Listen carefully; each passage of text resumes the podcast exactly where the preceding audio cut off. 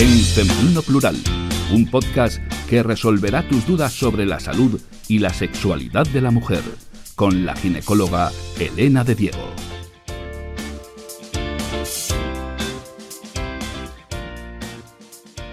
Hola a todos y bienvenidos al podcast en Femenino Plural. Soy Elena de Diego, médico especialista en obstetricia y ginecología, y en este podcast voy a hablar sobre embarazo, salud femenina y bienestar de forma fácil y cercana. También contaremos con grandes expertos que nos ayudarán a solucionar todas esas dudas que nunca os atrevisteis a preguntar. Comenzamos. Bienvenidas a un nuevo episodio del podcast. Este año me pidieron hacer un taller en el Congreso Nacional de la Asociación Española contra el Cáncer y lo enfoqué sobre qué hacer con tu vida laboral cuando el cáncer aparece.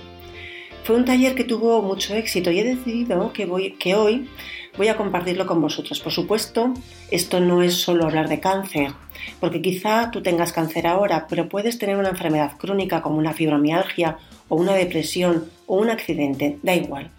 Es un tema que a todas nos interesa, porque la vida está llena de piedras y flores, y si sabes qué hacer con los derechos que tienes cuando aparezca en tu vida la piedra o el pedrusco, es algo que todos debemos de conocer. Para hablar de todo esto iba a contaros el taller que hice, pero el objetivo del podcast es resolver dudas con los mejores expertos. Y hoy tengo la gran suerte de contar con una experta en derecho laboral, Marta López. Bienvenida Marta al podcast. Hola, buenos días. Muchas gracias por venir Marta al podcast. No sabe la ilusión que me hace y las ganas que tenía y las veces que hemos intentado quedar y no se ha podido. A ti, a ti. bueno, Marta es abogada laboralista hace ya muchos años. ¿Quieres decir cuántos años, Marta? ¿O, te lo reservas? 28. Es profesora de Derecho Laboral en la Facultad de, hoy la Facultad de Medicina, ¿ves? La Facultad de Derecho de Zaragoza. Cuéntanos un poco más tu vida, qué es lo que haces, a qué te dedicas. Bueno, yo estoy especializada en Derecho Laboral de Seguridad Social. Bueno, o sea que este, he elegido muy bien a mi, a mi experta. Es lo que más me gusta. Marta, empezamos por lo más básico. ¿Qué es la baja laboral o la IT, incapacidad temporal? Eh, ¿Son todas las bajas iguales? ¿Qué tipos de bajas hay laborales? La baja laboral es cuando una persona está incapacitada para trabajar y además necesita asistencia sanitaria. En ese caso, va al... Depende, puede ser por un accidente de trabajo, por ejemplo, porque haya sufrido una lesión de pronto, de manera repentina en el trabajo al caerse, a darse un golpe.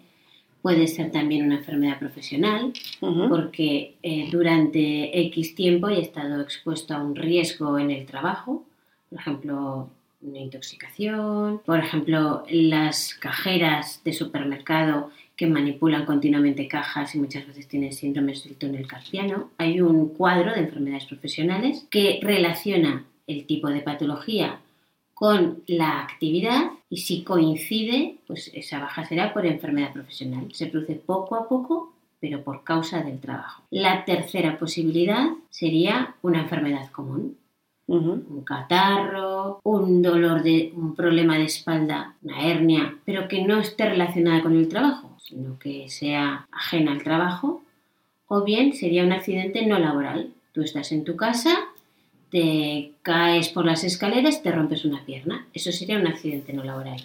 Cuando se producen cualquiera de esas cuatro contingencias, accidente de trabajo, enfermedad profesional, enfermedad común o accidente no laboral, si tú estás incapacitado para realizar tu trabajo, tienes que ir al médico de cabecera si es enfermedad común o, accidente no laboral, o bien a la mutua si es enfermedad profesional o accidente de trabajo.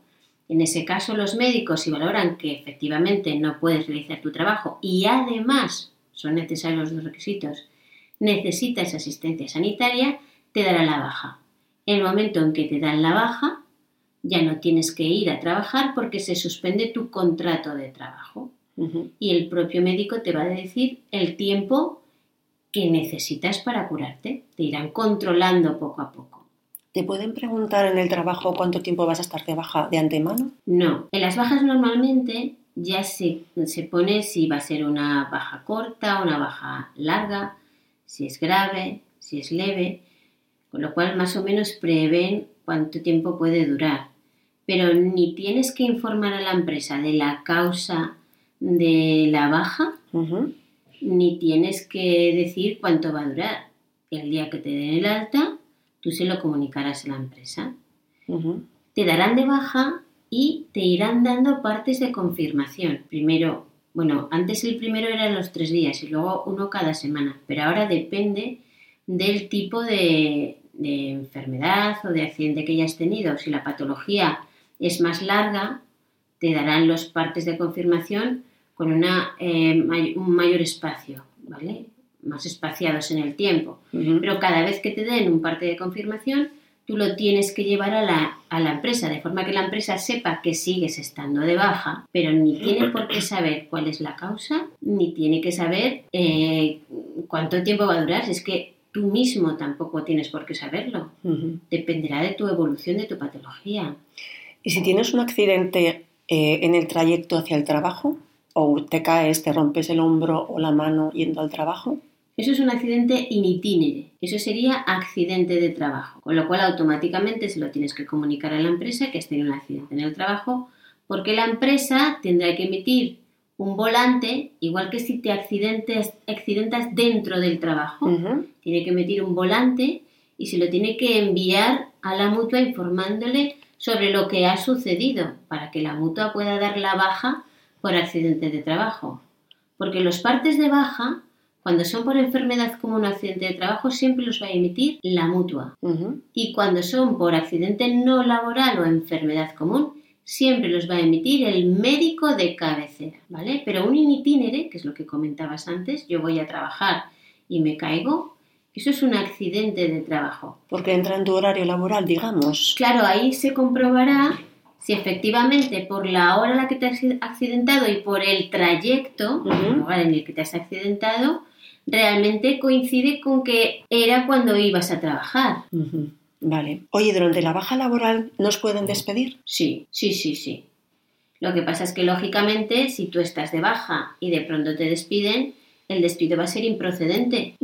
¿Vale? Entonces eso no me cuadra. Te pueden despedir, pero es improcedente. Sí, te pueden despedir. A ver, puede pasar que hagan, por ejemplo, un ERE, ¿vale? Y que despidan a un montón de personas y a ti te meten dentro del despido objetivo, ¿vale? Pues te pueden despedir estando de baja, despido objetivo. O puede que no hayas hecho nada, no haya causas económicas, técnicas, organizativas o de producción, que es lo que justificaría un despido objetivo, pero sin embargo, un buen día al jefe ya no le apetece que estés allí y estando tú de baja, te dan una carta de despido, ¿vale? Pues sí, te pueden despedir, pero tú ahí lo que harás será accionar contra ese despido y pedirás que el despido es improcedente. Vale, vale, vale. Porque será improcedente. No habrá una falta de puntualidad, no habrá que has insultado a un compañero, no habrá que no has obedecido una orden de una empresa. Claro, no estás en el trabajo. Todas las causas que puedan justificar un despido procedente es imposible que se den si tú estás de baja.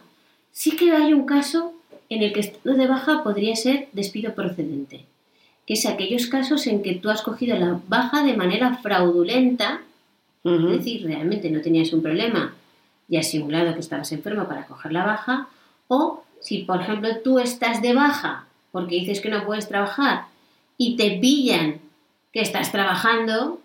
Lo de los detectives privados, o sea, en la tele.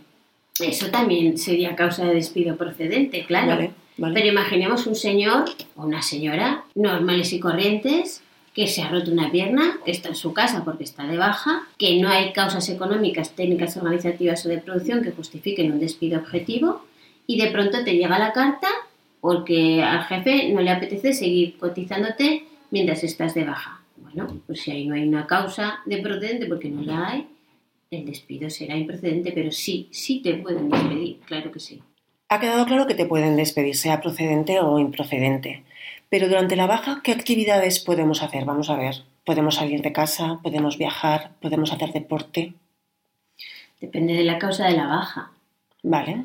Si, por ejemplo, eh, lo que a ti te pasa es que se te ha roto una pierna, pero te llevan con tu silla de ruedas o vas con tu muleta, te bajas al parque a tomar el sol o te vas con tus amigos a tomar algo realmente tienes la pierna rota. A ver, si por ejemplo eh, tu trabajo es un trabajo, es que claro, las bajas también hay que tener en cuenta que tienes que estar incapacitado, pero para tu actividad atendiendo a tu patología. Por ejemplo, si yo tengo una pierna rota, pero yo trabajo sentado, puede que yo pueda hacer mi trabajo. Entonces no me dan de baja. Vale. ¿Vale? Si resulta que yo soy camionero y me rompo una pierna, yo no puedo trabajar y por lo tanto me van a tener que dar de baja. Pero eso no impide que yo me pueda bajar a tomar algo con mis amigos o con mi familia. Es obvio que no puedo conducir con una pierna rota. Ahora, lo de viajar, eso sí es más peleagudo. Tú no te puedes ir por ahí de vacaciones porque estás de baja. Salir de tu ciudad. Tú podrías, por ejemplo, eh, imaginemos que tú vives en Zaragoza, pero tú tienes una casa en la playa. Tú podrías eh, decirle a tu médico de cabecera o a tu mutua, depende de la contingencia, si es profesional, es decir, accidente de trabajo o enfermedad profesional, a tu mutua. Y si es accidente no laboral o enfermedad común, a tu médico de cabecera le puedes decir, mira, yo tengo una casa en la playa, Prefiero, ya que tengo que estar de baja porque tengo la pierna rota, estar en la playa. Tú puedes pedir que te autoricen para ir a la playa a tu casa. Lo que no puedes es irte de vacaciones. Vale. Porque estás de baja.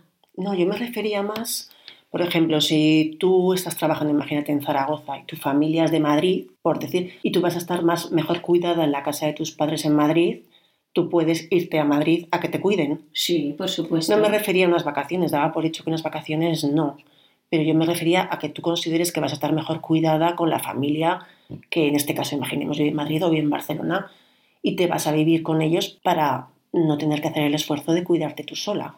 Por supuesto que puedes hacerlo, siempre diciéndoselo a la mutua o al médico de cabecera. Vale. Porque piensa también que, por ejemplo, tanto la mutua como el médico de cabecera te pueden eh, ir citando para hacerte revisiones periódicas y tienes que acudir allí. Claro. Entonces tú se lo dices e incluso a lo mejor si ellos tienen centro asistencial fuera de tu ciudad, imaginemos vivo en Zaragoza, me voy a Madrid que ahí están mis, mis padres y, es un profesional, por ejemplo. Pues se lo dices a la mutua y posiblemente la mutua te asista en el centro asistencial que tiene luego en Madrid, te haga el seguimiento en Madrid, con los médicos de Madrid. Y el médico de cabecera lo mismo. Hay, eh, centros asistenciales también en Madrid. Y no te tienes que estar viniendo aquí cada vez que vayas al médico. Con lo cual sí, claro que se puede, pero habría que informar a los médicos. Marta, cuando estás de baja laboral eh, por un problema, por ejemplo, como un cáncer, ¿no? ¿Pueden despedir al familiar que te está cuidando? O que nos está acompañando a las pruebas médicas o a las consultas? No.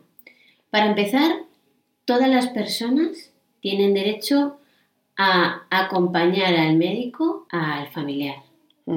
Y eso eh, no tienes que pedir ningún, vamos, es un permiso, ya está previsto en el Estatuto de los Trabajadores, para los trabajadores. No tienes que pedir ningún permiso. Simplemente el justo el tiempo que necesitas para ir al médico lo puedes usar informar, ¿no? Que, tienes una consulta o que tienes que acompañar a alguien. Exacto. Y tú puedes usar ese tiempo, igual que cuando vamos a acompañar a nuestros hijos. Pero además de eso, de ir a las consultas, y puedes hacerlo perfectamente, también está previsto, pero ya para niños, ¿eh? hasta los 18 años, que tienen cáncer, los padres pueden pedir una baja mientras el niño menor de 18 años tiene cáncer y necesita su ayuda continua tendría, igual que tú tienes la baja por accidente de trabajo, por enfermedad común, etcétera, también podrías pedir esa baja para cuidado de ese niño y estarías cobrando mientras tanto la prestación. ¿Y si es para una persona mayor que es dependiente y tienes que estar asistiéndola en vez de un niño de menos de 18 años? niño menor. En ese caso no está previsto, porque solo está previsto para los niños, pero eh, bueno, está, eh, se pueden pedir las excedencias por cuidado familiar. Eso sí, en cuyo caso eh, el trabajador social tiene que emitirte un informe de la seguridad social justificando que efectivamente esa persona no se puede valer por sí misma y necesita tu ayuda. Tu cuidado, vale. ¿Cómo se calcula la retribución eh, económica en una baja laboral y quién la paga? Vale, hemos hablado antes de que hay cuatro tipos de contingencias, ¿vale? Dos profesionales, que sería el accidente de trabajo o la enfermedad profesional, y dos comunes, que eran la enfermedad común y el accidente no laboral. En las profesionales, la baja te la da la mutua. el alta hasta los 18 meses te la da la mutua. Pasado los 18 meses solo te la puede dar el INS y te paga en las profesionales la mutua. ¿Cómo se calcula? Pues depende de si tu contrato de trabajo es a tiempo completo o a tiempo parcial. Si es a tiempo completo, dentro de en la nómina del mes anterior, mi baja es de febrero del 2020, por ejemplo, pues me voy a la nómina de enero del 2020 y vemos que hay base de cotización por contingencias comunes y por contingencias profesionales. Pues cuando es profesional, tú te vas a la base de cotización por contingencias profesionales del mes anterior si es contrato a tiempo completo y además de esa base de contingencias profesionales de la nómina del mes anterior, tienes que mirar las horas extras de todo el año anterior. Entonces tendremos dos bases. Por una parte, la base de cotización de profesionales del mes anterior y por otra, la de la suma de todas las extras del año anterior. La de las horas extras se suman, se dividen por el número de horas, esas dos bases las sumamos, te sale la base de cotización por contingencias profesionales, que vale para el accidente de trabajo y para la enfermedad profesional. Si el, si el contrato en lugar de tiempo completo es a tiempo parcial, las horas extras del año entero se miran igual, pero la otra base, la de cotización por contingencias profesionales del mes anterior, en lugar de mirar un mes, en los contratos a tiempo parcial se miran los tres meses anteriores. Se cogen las bases de los tres meses anteriores, se mira la parte de arriba de la nómina los días cotizados y la suma de esos tres meses, de esas bases de esos tres meses, entre la suma de los días cotizados, pone arriba, es una base. Y a esa se le suma la de las horas extras. Extras, vale. ¿Vale? Que tenemos contingencias comunes, es decir, enfermedad común o accidente no laboral. Entonces, para contrato a tiempo completo, nos vamos a la nómina del mes anterior, que como hemos dicho antes, hay base de contingencias comunes y base de contingencias profesionales. Pues nos vamos a las de comunes. A tiempo completo, la base de contingencias comunes del mes anterior. Punto. ¿Qué es a tiempo parcial? La base de contingencias comunes de los tres meses anteriores. Ya está. Es decir, las horas extras solo se tienen en cuenta en las profesionales, en las comunes no. ¿Y quién paga? En las profesionales, la mutua. En las comunes puede pasar dos cosas. Puede pagar el INS, el Instituto Nacional de la Seguridad Social, o puede pagar la mutua, depende de con quién tenga aseguradas las contingencias comunes la, em-, empresa. Vale. Con lo cual le preguntamos a la empresa. Ahora, las cantidades que cobras son diferentes. En contingencias profesionales cobras desde el primer día y cobras el 75% de esa base que hemos calculado, como hemos dicho antes. Sin embargo, las contingencias comunes, los tres primeros días no se cobran del cuarto al decimoquinto paga el 60% la empresa, del decimosexto al vigésimo paga el 60% la mutua o el INS, depende de con quién tengamos los contingentes comunes, y a partir del día vigésimo primero se cobra el 75%. Ahora bien, tenemos siempre que mirar el convenio colectivo, porque es posible que en el convenio colectivo Aparte de esas cantidades que hemos hablado, que las que están cubiertas porque está previsto por la Seguridad Social, cabe que en el convenio colectivo se prevea que la empresa se haya comprometido a completarte tu salario hasta el 100%. Es decir, en aquellos tres días que no se cobran con diferencias comunes, que la empresa te paga el 100%, en los días que se cobraba el 60%, que la empresa te pague el 40% que te faltaba, en los días que se cobraba el 75, que la empresa te paga ese 25% que te faltaba. Y a las profesionales lo mismo, como se cobraba el 75, que ese 25 la empresa, porque se ha comprometido en convenio, te lo quiera pagar. Con lo cual, siempre, que es lo que se denomina mejora voluntaria, esa mejora que hace la empresa. Con lo cual, siempre mira hacia el convenio colectivo para ver si cobras lo mismo trabajando o no. Oye, ¿cuánto tiempo podemos estar de baja? Como máximo. A ver, el plazo máximo son 365 días, es decir, un año. Pasado ese plazo máximo, si el INS, porque en contingencias profesionales hemos dicho antes que la mutua te daba la baja y te podía dar el alta hasta los 365 días. Porque llegado ese plazo máximo de 365 días, el único que puede prorrogar por seis meses más esa IT, esa baja, es el INS, ¿vale? Entonces, una vez que llegamos a 365 días, o el INS te da de alta por agotamiento de plazo, o si considera que si sigues de baja más tiempo te vas a poder curar, te pueden conceder una prórroga hasta seis meses, que no quiere decir que vayas a completar todo el plazo. Es hasta seis meses. Siempre y cuando el INS piensa que tú puedes volver a trabajar porque necesitas una pequeña, un pequeño tiempo más extra del año para recuperarte. Exacto, porque considere que con más tratamiento te vas a curar. Si considera que no te vas a curar, es decir, que las secuelas ya son definitivas, entonces ya no procede continuar en IT. Ya no es temporal. No, ya te tendrán que tramitar si acaso un expediente de incapacidad permanente. Vale, ¿cómo, ya que dices la incapacidad permanente, mm, ¿cómo la se puede solicitar una incapacidad permanente? Y luego la, cuéntanos un poco los grados de incapacidad y la retribución. ¿Cómo se solicita una incapacidad permanente? Si tú ya crees que tu enfermedad o tus secuelas no tienen recuperación posible. Si tú estás de baja, eh, será el médico el que te tenga que dar el alta. Sí. no decides. Cuando el médico bueno, tú, puedes, tú puedes pedir el alta también. Sí, tú puedes pedir el alta voluntariamente. Uy. si el médico está muy loco, pues te dará el alta si considera que, bueno, que se puede arriesgar. Que adelante.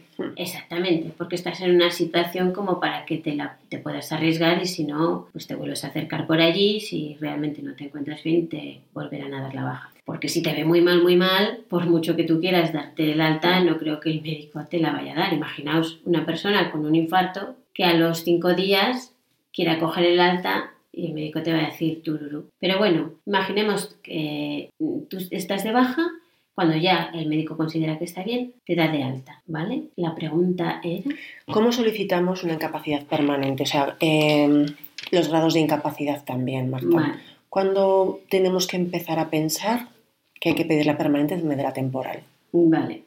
Tú estás de baja y el médico te da de alta y te puede dar de alta. O bien porque considera que ya estás curado y te puedes incorporar a trabajar, o también te puede dar de alta porque considere que por mucho tiempo más que estés de baja, ya no te vas a curar, porque tus secuelas ya son definitivas. Imaginaos, yo me he roto, eh, yo me he cortado un dedo. A mí me hacen una operación, me queda un muñoncito, tal, y cuando ya estoy curada y puedo hacer mi trabajo, me van a dar de alta pero yo ese dedo ya no lo vuelvo a tener. Pero por mucho más tiempo que esté de baja, ya no va a cambiar nada. Yo he perdido un dedo y eso es lo que tengo. Está claro, sí. Con lo cual las secuelas ya son definitivas. En ese caso que ya no necesito más tratamiento médico, porque para estar de baja se necesitan dos requisitos. Que estés incapacitado para trabajar, es decir, que con esa patología tú no puedes hacer tu trabajo y que necesites más asistencia sanitaria en el momento en que faltan uno de los dos, ya no tienes que continuar de baja. Luego, aunque estés incapacitado para trabajar, si ya no te pueden dar más asistencia sanitaria porque ya no sirve para nada, también te tienen que dar de alta. En el momento en que a ti te dan de alta, si tus secuelas son definitivas, porque te has quedado mal, o bien el INS te propondrá la incapacidad permanente, o si el INS te da de alta y te dice que a trabajar, y tú consideras que te ha quedado una secuela con la que ya no vas a poder volver a realizar tu trabajo, tú también puedes iniciar un expediente de incapacidad permanente. Tú o bien por internet o bien en el INS, ahora ya todo se hace por internet, tú te bajas el formulario para la solicitud de la incapacidad permanente y la solicitas adjuntando los informes médicos que consideres oportuno. Vale, oye, yo creo que ahora que hablas de incapacidad permanente temporal, yo creo que aquí mezclamos un poquillo las cosas, Marta. Incapacidad, discapacidad, invalidez, dependencia. Mm, ¿Te parece que expliquemos un poco qué, qué es cada cosa? ¿Qué es la incapacidad? ¿Qué es la discapacidad? ¿Qué es la invalidez? Porque yo creo que aquí mm, tú lo tienes clarísimo, pero la gente yo creo que en general no. Vale. La discapacidad es yo tengo un problema, imaginaos, yo tengo por ejemplo la mano del revés. Yo tengo una minusvalía, una deficiencia Puede ser una deficiencia física, puede ser una deficiencia psíquica, problema psicológico, mental.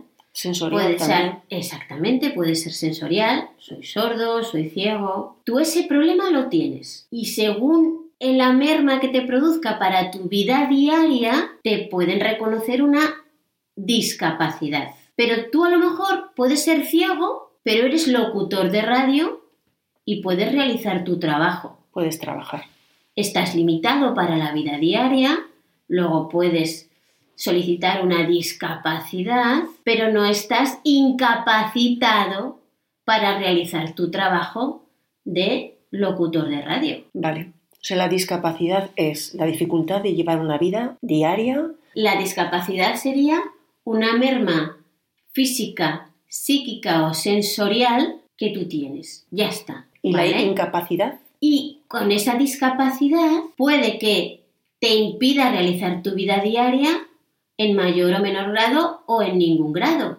Por eso, si yo, por ejemplo, soy ciego, imaginemos, ¿vale? Yo puedo ir al IAS porque las discapacidades se tramitan en las comunidades autónomas. Cada comunidad autónoma tiene su instituto, ¿vale? Para las discapacidades. En el caso de Aragón es el IAS porque es el Instituto Aragonés de Servicios Sociales, ¿vale? En cada comunidad autónoma se denomina de manera distinta. Si yo, por ejemplo, soy ciego, tengo una deficiencia Visual. un problema sensorial, yo iré al IAS y le diré, mira, tengo esta, este problema. ¿Tú consideras que con esta merma que yo tengo se me podría reconocer algún grado de discapacidad, es decir, de dificultad para hacer mi vida diaria? Mi vida diaria es vestirme, ir a la compra, coger un autobús, conducir, día a día. Imaginas una persona que no trabaja, lo que tiene que hacer una persona que no trabaja, su día a día. Pues a lo mejor yo ciego puedo tener ciertas dificultades para hacer esa vida diaria. Pues yo voy al IAS y ellos, los médicos del IAS, me valoran hasta qué punto me afecta en mi vida diaria esa, de- esa deficiencia en la vista, el ser ciego. Y puede haber muchos grados. Para que a ti te reconozcan la discapacidad, la merma que me tiene que producir para mi vida diaria, es decir, la dificultad que me tiene que producir para desarrollar mi vida diaria, tiene que ser por lo menos del 33%. Si no llega al 33%, no me van a dar el certificado de discapacidad. A partir del 33% estamos con una discapacidad del 33% que ya me empiezan a reconocer beneficios fiscales, pues en el IVA, en el IRPF, en el impuesto de sucesiones, ayuda a la vivienda, ayuda al transporte, determinadas becas para educación, el que, por ejemplo, salgan oposiciones, las oposiciones se hace una reserva para personas con discapacidad. Sí. En los trabajos, en las empresas de más de 50 trabajadores, un 2% de la plantilla se tiene que reservar para personas con discapacidad. Y después de que no se haga esa reserva, la empresa tiene que pagar e invertir en centros especiales de empleo. Por eso tengo esas ventajas, ¿vale? Ayudas a la vivienda también me pueden dar. Me pueden dar que me preste, por ejemplo, pues que pueda ir a alguna residencia, a algún centro de día, o que una persona de servicios sociales venga a ayudarme a casa. ¿Eso ¿vale? no es la dependencia o es diferente? No, es que los discapacitados pueden llegar a ser dependientes. Vale. Por eso digo, a partir de 30 del 33% ya me dan el certificado de discapacidad.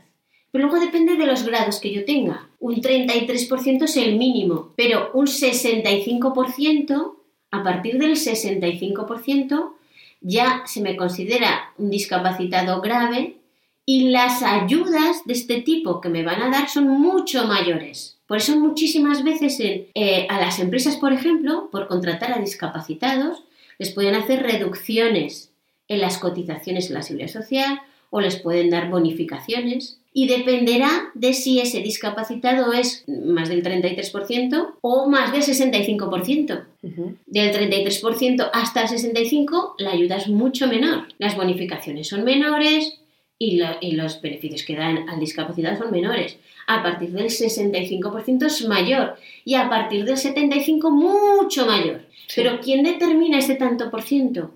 Lo determinan los médicos del IAS. Por eso tú cuando tengas un problema físico, psíquico, sensorial, aunque no trabajes tu vida diaria, una persona normal por ser persona, vas al IAS, valoran tu discapacidad y en función del grado las ayudas, los beneficios que puedes tener. ¿Vale? Un coche adaptado, que te adapten tu puesto de trabajo, que por ejemplo en tu comunidad tenga que poner ascensor sí o sí porque hay un discapacitado, que te tengan que dar subvenciones para eliminar las barreras en tu casa. Todo eso te si, si tienes más del 33% de discapacidad, te lo pueden reconocer. Por eso es importante ir al IAS para que te den certificado de discapacidad. Una ayuda de una tercera persona. La ayuda de esa ayuda de tercera persona puede ser un servicio social, ¿vale? Pues eso, un centro de día, una residencia, una persona que te envían, o a veces también puede ser el propio familiar. Un familiar que declara a la seguridad social que va a ser tu cuidador, le van a dar un sueldo a ese cuidador y además va, se va a, cotizar, va a cotizar ese cuidador al cuidarte a ti, discapacitado, y dependerá de tu grado de discapacidad, o sea que muchas influencias. Y eso no tiene nada que ver con la incapacidad, porque la incapacidad es para trabajar. Una persona que no trabaja no tendrá una incapacidad, tendrá solo la discapacidad. Pero una persona que trabaja sí puede tener una incapacidad.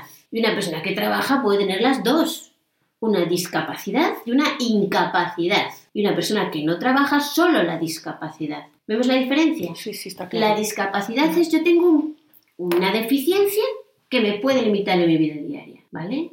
Y la incapacidad es que por un problema, una patología, una deficiencia física, psíquica, sensorial que yo tengo, no puedo hacer un trabajo que hacía o no puede hacer un trabajo. O sea, tiene que ver con el mundo laboral. Entonces, incapacidad.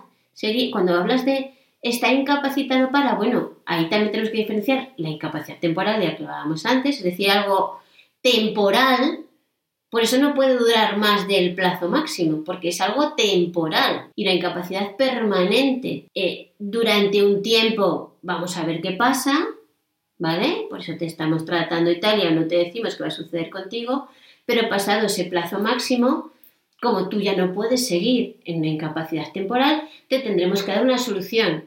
¿Qué solución te daremos? Una incapacidad permanente. ¿Qué tipos hay? Por ejemplo, en un cáncer nos pasa mucho que cojo la baja, me da la incapacidad temporal, se me agota el plazo máximo, esa persona no puede seguir de IT, porque, porque aunque le demos seis meses no se va a solucionar, imaginaos que sea pues una quimio de dos años, yo qué sé, pero más de un año no la puedo tener de IT.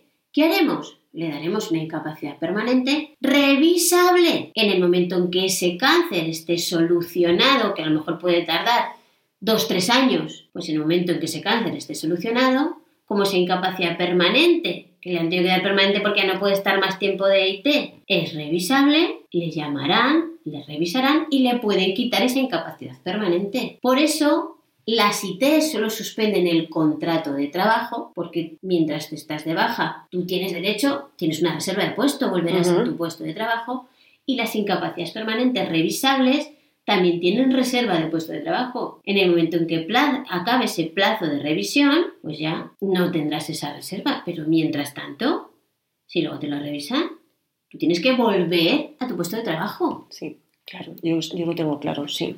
¿Qué tipos de incapacidades hay? La más pequeñita, digamos. La incapacidad permanente. Las lesiones permanentes no invalidantes. Por ejemplo, yo me corto la primera falange del dedo índice, a no ser que en mi trabajo necesite utilizar el dedo índice porque hago trabajos de mucha precisión y utilizo el dedo índice, en cuyo caso me podría dar lugar a una incapacidad permanente. En principio, perder una falange me supone una merma, pero no me impide trabajar. En ese caso sería una lesión permanente no invalidante y hay un cuadro que recoge las diferentes lesiones permanentes no invalidantes, pues por perder una falange, tanto dinero.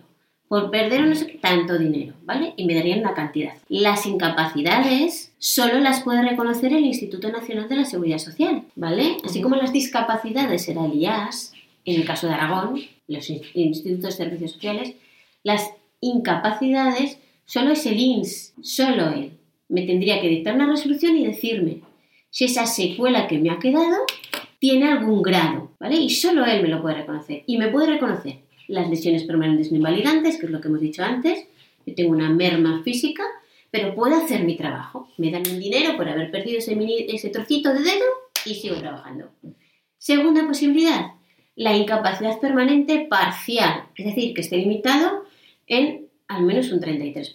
Pero yo puedo seguir haciendo mi trabajo. Hay determinadas actividades de mi trabajo, que son pocas, porque es un 33%, que no puedo realizar, pero el resto sí. ¿Tendrían que adaptarte el puesto de trabajo? Me podrían adaptar el puesto de trabajo, sí. O el horario. O a lo mejor, eh, no sé, con ayuda de compañeros, determinadas cosas. Es que claro, hay que ver cada cuando es una incapacidad permanente parcial, quiere decir que hay muy pocas labores de mi trabajo que yo no puedo hacer. Vale. Pero la mayoría de las labores sí las puedo hacer. Por eso me dan una cantidad a tanto alzado, que es de la base reguladora que me han pagado en la IT multiplicado por 24. Esa sería la indemnización. Me dan la cantidad y yo sigo haciendo mi trabajo. ¿Me, ¿Me adaptan el puesto? Sí, fenomenal. Tercera posibilidad, la incapacidad permanente total. Es decir, que yo no puedo realizar todas o las fundamentales tareas de mi profesión.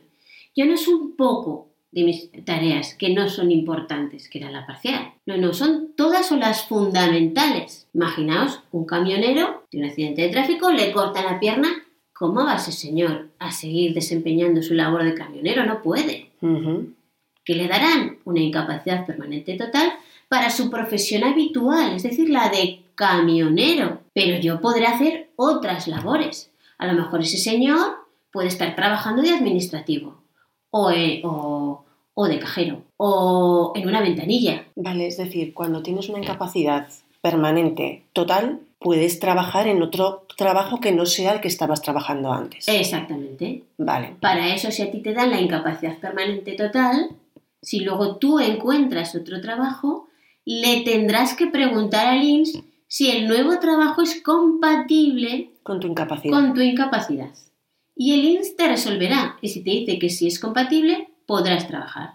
Y podrás cobrar la pensión de incapacidad permanente total y además tu sueldo en el sitio en el que desempeñas tu profesión. Siempre y cuando no sea el mismo trabajo que te han dado la incapacidad. Claro, no. Vale. No puedes. Porque si no, eso querría decir que no procede que sigas cobrando esa incapacidad y que te la tienen que revisar y quitar. Tercera eh, otra posibilidad que tenemos. Ah, bueno, en la incapacidad permanente total cobraremos el 55% de nuestra base reguladora, que será, bueno, eso ya eh, es que se calcula teniendo en cuenta el año anterior.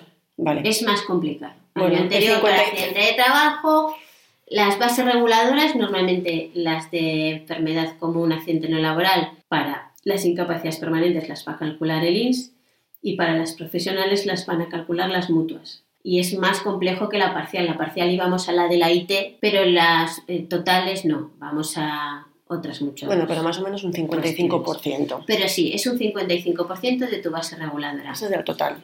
Hasta los 55 años. Una vez que llegas a los 55 años, si no trabajas en otra cosa, te pagarán un 20% más, es decir, se te convierte en un 75% de tu base reguladora. Si si trabajas en otra cosa, entonces te quedas con el 55% más el sueldo de la otra cosa en la que trabajes. Otro grado mayor de incapacidad permanente sería la incapacidad permanente absoluta. Es que no puedes hacer ningún trabajo, ninguno. Estás absolutamente incapacitado.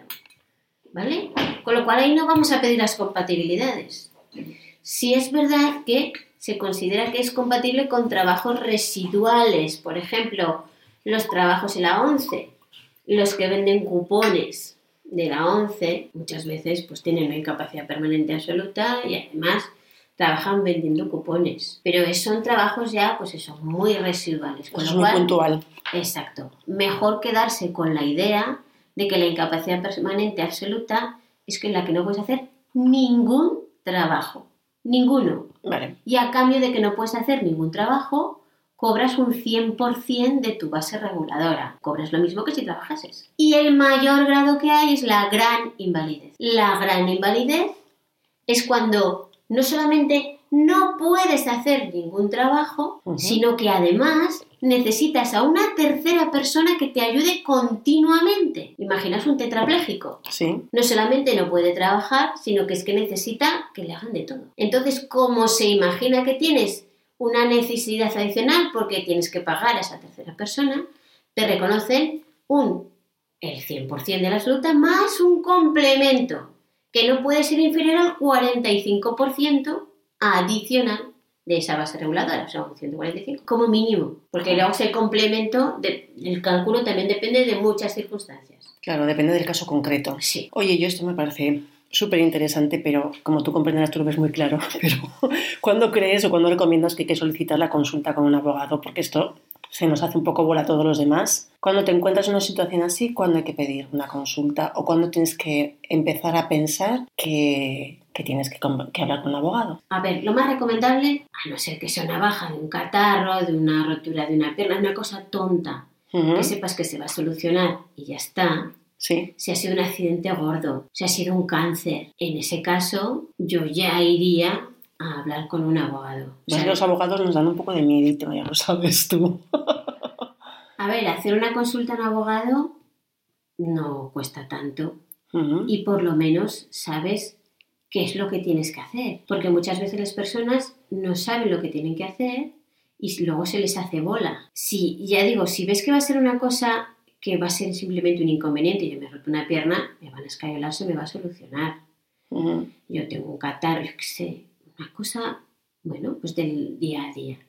Pero imaginaos una persona que se le ha atrapado una mano en una máquina que le ha quedado la mano destrozada, ese accidente va a traer cola. Todas las cosas que vayan a traer cola, cuanto antes sepas o estés asesorado por un abogado y sepas qué es lo que puede suceder, mejor para tu tranquilidad mental. Y estás preparado para lo que pueda Claro, para tu tranquilidad mental, porque si no, luego tú dices, ¿y cuánto va a durar esto? Y si no se me queda bien la mano, ¿qué voy a hacer? Pues es que esas respuestas, hay preguntas que no tienen respuesta todavía mientras no veas la evolución, pero hay muchas que más o menos te lo puedes imaginar según la gravedad que haya tenido el accidente o en un cáncer, eh, según qué tipos de cánceres. Bueno, pues por ejemplo, un lo que hemos hablado antes, me puede acompañar mi marido. Un cáncer de un hijo, ¿puedo yo solicitar una baja para no perder mi trabajo, para cuidar a mi hijo, para no perder mi sueldo tampoco?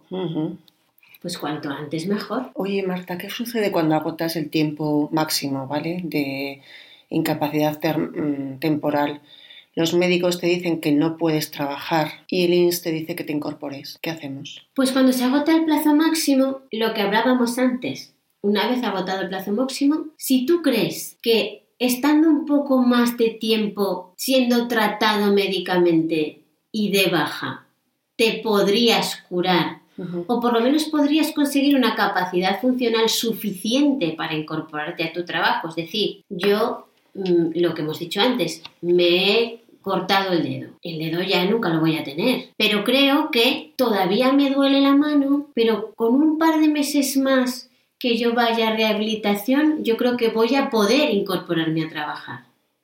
En ese caso, agotados los 365 días, impone el alta e intenta la prórroga, pero siempre que creas que con un poco más de tiempo médico, de tratamiento médico, te vas a poder incorporar a tu trabajo.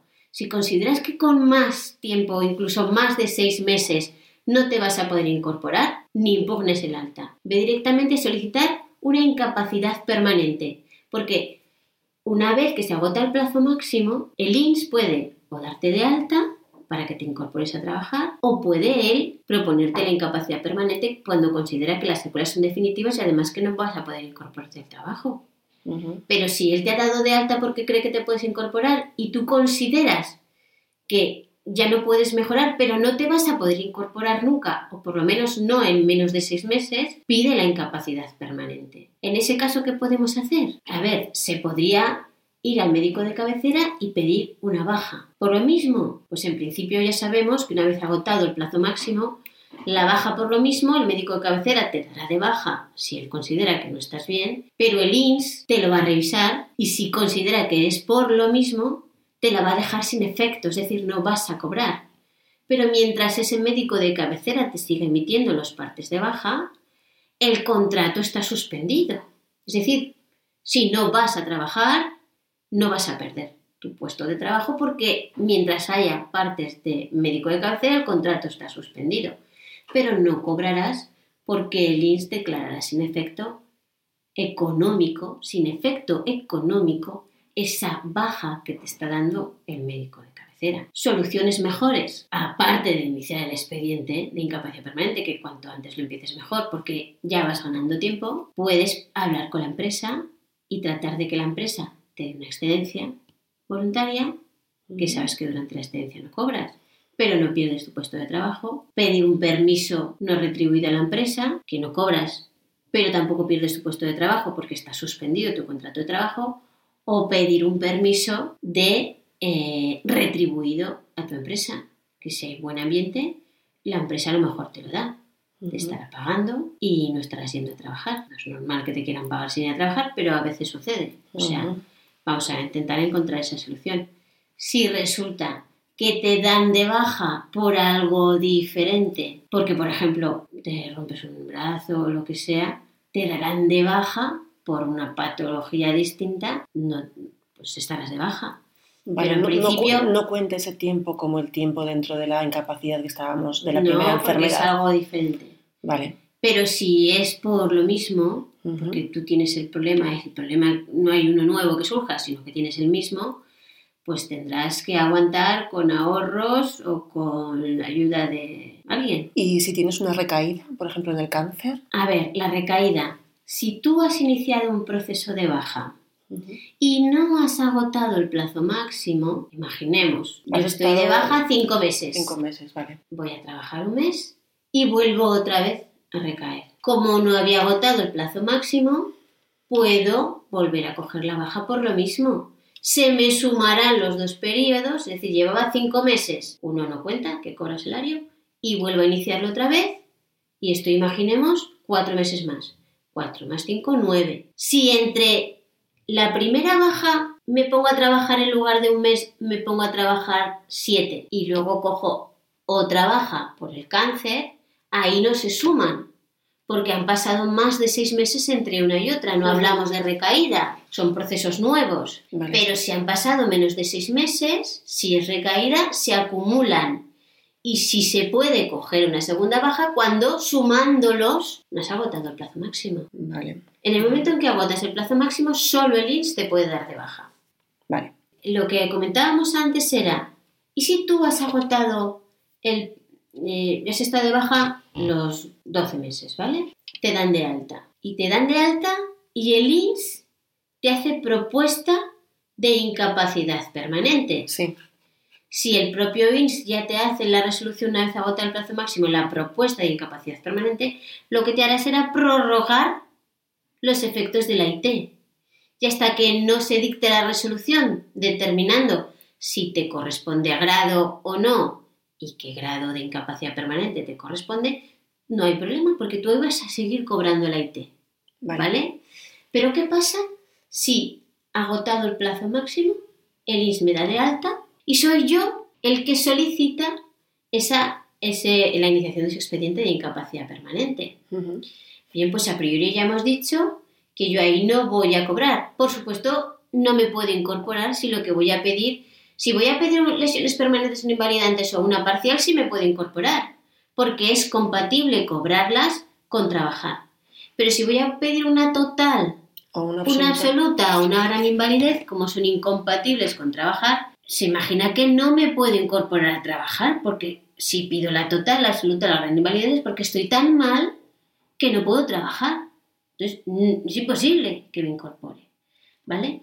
¿Qué hago? Pues lo que hemos dicho antes o hablas con tu empresa o te coges la baja en el médico cabecera, para que aunque no te paguen porque no tenga efectos económicos, puedas tener suspendido el contrato y no, te, no tengas que incorporarte. Y cuando tú has solicitado el alta, o sea, cuando te han dado de alta y has solicitado la incapacidad permanente, si luego la resolución del INS declaran que tu incapacidad es total, absoluta o en invalidez, ese plazo de tiempo desde el alta hasta la resolución, que tú lo tenías en impasse, que no has cobrado, sin cobrar, te lo tendrán que pagar. Porque el Supremo dice que cuando te declaran la incapacidad total, absoluta o en invalidez, se tiene que reconocer efectos económicos a ese plazo que corría desde el alta hasta Porque- la resolución de reconocimiento de la incapacidad. Porque te han reconocido que eras incapaz de trabajar. Exacto. Vale, vale, tiene mucho Ahora, sentido. si en es- esa resolución dan lesiones permanentes no invalidantes o dan parcial, entonces no cobrarás ese trozo. Tiene que ser absoluta o, total. Total, absoluta o gran invalidez. Vale. Bueno, Marta, como ves, este tema es extensísimo. ¿Hacemos un resumen un poco para llevar los mensajes a casa? Lo primero, los cuatro tipos de contingencias que puede haber. ¿vale? Las bajas. Dos profesionales, accidente, enfermedad profesional. Dos comunes, enfermedad común, accidente no laboral. Enfer- enfermedad laboral, hay unas tablas de enfermedades laborales, lo que has dicho tú. Sí, enfermedad profesional. Para que sea enfermedad profesional es obligatorio que esté en el cuadro de enfermedades profesionales Vale. relacionada esa patología con esa actividad, juntas, Perfecto. ¿vale? Importante saber a dónde tienes que acudir cuando tienes un problema. Si es accidente de trabajo, inmediatamente se lo vamos a decir a la empresa para que la empresa te dé un volante para que tú puedas acudir a la mutua, para que la mutua te dé la baja. Porque en contingencias profesionales, el que da la baja es la mutua, ¿vale? Tanto enfermedad profesional o en accidente de trabajo. Y eso es muy importante, saber a dónde tienes que acudir de Vale. primeras. Y que cuando te ocurra algo en la empresa, automáticamente se lo digas al responsable de la empresa, para que haya un testigo, una constancia y un reconocimiento de accidente por parte de la empresa, porque es en lo que luego se va a basar la mutua para reconocerte la contingencia profesional. Si no te ve nadie, luego a lo mejor la empresa dice, pues no es verdad, aquí no ha sido, y la mutua no te reconocerá la contingencia profesional. Entonces, si te ocurre algo en la empresa, se lo dices al responsable correspondiente, que siempre va a haber un responsable, y él, la empresa con el volante, te va a mandar a la mutua. Si es un in itinere, se lo vamos a decir también a la mutua, porque es accidente de trabajo. Pero para que sea in itinere, tiene que ser en el camino al trabajo, Tanto de ida como de vuelta. tanto de ida como de vuelta. Y si es, eh, si es común, una enfermedad común, catarro, una gastroenteritis, un me caigo en mi casa, accidente no laboral, entonces tenemos que ir al médico de cabecera, es decir, o a urgencias, es decir, a la seguridad social. Es el médico de la seguridad social el que me va a dar la baja en las contingencias comunes. Aunque si paga la mutua, pueda ya decirme el médico de la mutua, vente, pásate por aquí, que te queremos controlar porque nosotros te pagamos. Pero la mutua en contingencias comunes no te dará la alta, ni la baja. Te la va a dar el médico de cabecera. Ahora, un dato muy importante. Aunque en contingencia común la baja te la da el médico de cabecera y vas ahí a recoger los partes de confirmación, si la mutua paga y te llama a revisión, tienes que ir a la mutua, ¿eh? Porque como no vayáis, la mutua sí os puede dar de alta por incomparecencia. Importantísimo saberlo. Importantísimo. Lo importante entonces, común, profesional, ¿a dónde acudo? Segunda cosa importante, ¿quién me paga? Profesionales, mutua. Comunes, depende. Inso mutua. Se lo preguntamos a la empresa. Importante también, ¿cuánto cobro? En profesionales, 75% desde el primer día. En comunes, tres primeros días nada. Del cuarto al vigésimo, el 60% y luego ya sí el 75%. Luego cobramos cantidades diferentes, identidades diferentes. Otra cosa importante, siempre tenéis que leeros vuestro convenio colectivo, que son vuestros derechos y vuestras obligaciones. Porque si eh, hay una mejora voluntaria, es decir, la empresa se ha comprometido a completarme hasta el 100% el sueldo tanto de baja, cuidado, que eso es importante. Más cosas importantes. Diferencias entre discapacidad e incapacidad. Diferencias. Discapacidad. Una persona por ser persona. Deficiencia física, psíquica, sensorial. Si yo tengo una deficiencia, vamos a acudir al IAS porque si me reconocen algún grado de discapacidad que lo valorarán sus médicos, puedo tener ventajas en vivienda, en transporte, en, en zonas especiales para aparcamiento, ayudas de beca educación, reservas para presentarme a oposiciones, para eh, puestos de trabajo en los que soy preferente porque hay una reserva de un 2%. Hay eh, fiscalidad, mejoras en eh, el IRPF que se le retiene a los discapacitados es inferior. Otra cosa muy importante, los discapacitados se pueden jubilar con menos años de cotización y con menos años de edad. Eso también es muy importante. Ya lo creo. Tengo mejoras en el IVA, el impuesto de sucesiones, o sea que vamos a verlo. Ayudas de un tercero, centros especiales, muchas cosas. Y la incapacidad. ¿Por qué trabajo? Discapacidad porque soy persona. Incapacidad ¿por qué trabajo? Porque la incapacidad es incapacidad para realizar un trabajo. Yo creo que está súper claro, sí. Temas también importantes. ¿Cuál es el plazo máximo que puedo estar de baja? 365 días. O si creen el INS que puedo curarme estando un poco más de baja y tratándome médicamente, me pueden alargar hasta 6 meses más. Pero si no creen que me puede curar, el plazo máximo son 365 días. ¿Y qué pasa si sigo malo? Pues ya no es temporal, sino que ya me tengo que ir a una incapacidad permanente. ¿Y qué pasa si tengo un cáncer de 2-3 años? No pasa nada. Estaré un año o un año y medio según de incapacidad temporal y luego me podrán dar la permanente pero revisable. Si me curo, me la revisarán y tengo mi reserva de puesto de trabajo, tanto durante la ITE como durante la incapacidad permanente revisable. Luego no os preocupéis. Que me lo revisan, yo vuelvo a mi puesto de trabajo que me lo revisan y sigo mal porque me han quedado secuelas que me incapacitan para trabajar, pues tendremos la total, absoluta o la gran invalidez si me incapacita para hacer mi trabajo. Si simplemente tengo una merma para realizar mi trabajo, pero puedo seguir haciéndolo, me darán las lesiones permanentes no invalidantes o la incapacidad permanente parcial. Yo creo que son las cuestiones más importantes de lo que hemos hablado. Sí, Marta. Mm, oye, Marta, si alguien necesita más información, eh, hablar de un tema en concreto eh, o se le ha quedado el podcast corto, ¿dónde podemos encontrarte? Pues si queréis podéis escribirme un mail a Marta López Serrano, con minúsculas todo junto, arroba gmail.com. Marta López Serrano, arroba gmail.com. Vale. Oye, Marta, muchísimas gracias de verdad por participar en el podcast, explicarnos tantísimas cosas, yo creo que de una manera tan clara, ayudar a tantas personas que en este tema difícil se pueden encontrar muy perdidas. La verdad es que esto de discapacidad, incapacidad nos hace mucha bola. Y por supuesto, amigas, os ayudo, os animo a guardaros el episodio. Si os ha gustado, suscribiros al podcast porque me ayudáis a llegar a más mujeres y como no os animo a compartirlo por compartir es de guapas y en este podcast hay mucha, pero mucha mujer guapa. Muchas gracias Marta. Un beso y nos vemos en 15 días. En Femenino Plural, un podcast que resolverá tus dudas sobre la salud y la sexualidad de la mujer, con la ginecóloga Elena de Diego.